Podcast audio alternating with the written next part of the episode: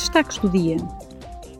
Esta semana, a Subcomissão dos Direitos Humanos realizou um debate sobre a violação do direito internacional e dos direitos humanos de crianças ucranianas deportadas à força para a Rússia e retidas contra a sua vontade. Os peritos forneceram informações em primeira mão aos deputados sobre os últimos desenvolvimentos. Os eurodeputados debateram ainda a detenção ilegal e a tortura de civis ucranianos na Rússia e nos territórios ocupados da Ucrânia.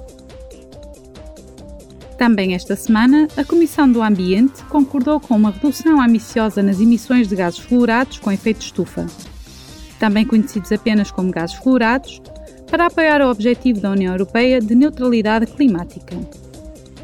Os eurodeputados pretendem que a UE enverede rapidamente por soluções mais sustentáveis e elimine progressivamente os hidrofluorocarbonetos, como os gases fluorados, até 2050.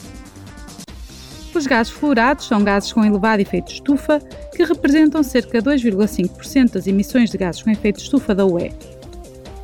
São utilizados em aparelhos comuns, como frigoríficos, aparelhos de ar-condicionado, bombas de calor e sistemas de supressão de incêndios. Ontem, a Comissão do Comércio Internacional realizou uma audição sobre a criação de cadeias de abastecimento mais estáveis, sustentáveis e competitivas para as matérias-primas críticas da União Europeia. A estabilidade a longo prazo das cadeias de abastecimento mundiais tornou-se um objetivo importante para a UE, ajudando-a a garantir a sua autonomia estratégica.